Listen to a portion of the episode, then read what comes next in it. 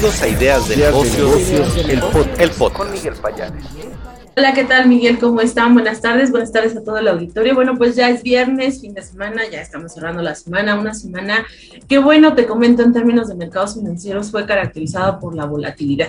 Ya lo habíamos dicho al principio y pues bueno, esta situación de que un día vimos los mercados al alza, luego los vimos retroceder y bueno, pues el día de hoy nuevamente una caída. En el balance semanal lo que puedo comentarte es que eh, pues bueno, lograron un poquito equilibrar entre las alzas y las bajas, las fuertes caídas que vimos el día de ayer, pero bueno, de todas maneras el balance es negativo, estaría sumando el Nasdaq su quinta semana de retroceso de forma consecutiva. Y bueno, pues todo lo que habíamos dicho tiene que ver en la semana, lo que destaca es el incremento de tasas de interés por parte de la FED en 50 puntos base, aunque se descarta que pueda haber un siguiente incremento o hasta en 75 puntos base, la verdad es que los datos económicos y el escenario, lo que se está previendo es que sí pueda seguir un escenario de mayor endurecimiento de la política monetaria, todo con el fin de controlar la inflación. El día de hoy se dieron a conocer datos de empleo, de generación de solicitudes de, de empleo en Estados Unidos y bueno, lo que se observó es que la tasa de desempleo se ubicó en niveles de 3.6%, pero se crearon 486 mil nuevas plazas de trabajo. Esto te está hablando de un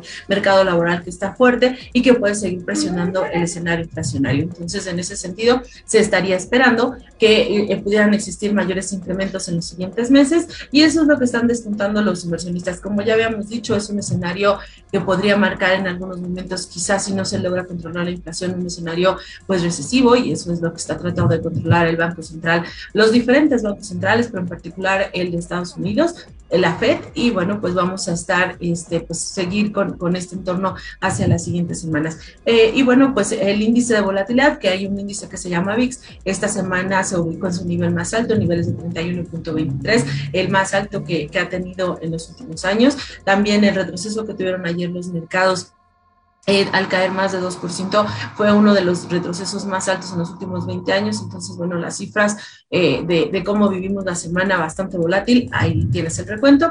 Por el lado de los reportes corporativos, pues comentarte que terminamos la semana con 426 reportes de emisoras, el 78% arriba de lo esperado. De las 500 emisoras del S&P ya realmente falta una parte eh, muy pequeña que estaremos viendo las siguientes semanas, pero bueno, en concreto lo que estamos viendo es que a pesar de que las emisoras reportan de manera positiva, las guías son a la baja, las expectativas no tienen mucho impulso y también eso es lo que provoca pues que se retraigan. Entonces es un, una temporada de reportes que están calificando pues, básicamente como de lona, eh, con, con, bajas expectativas de generación y se espera que esto pueda continuar eh, los siguientes, eh, bueno, este segundo trimestre y, y, sería una situación que pudiéramos estar viendo en, en el segundo trimestre del año. Entonces, este, pues bueno, ese es el escenario que hoy los inversionistas, el día de hoy en particular fueron bajas, el balance es negativo y la siguiente semana, bueno, pues están muy pendientes de los discursos de los diferentes miembros de la FED que participan en diferentes ponencias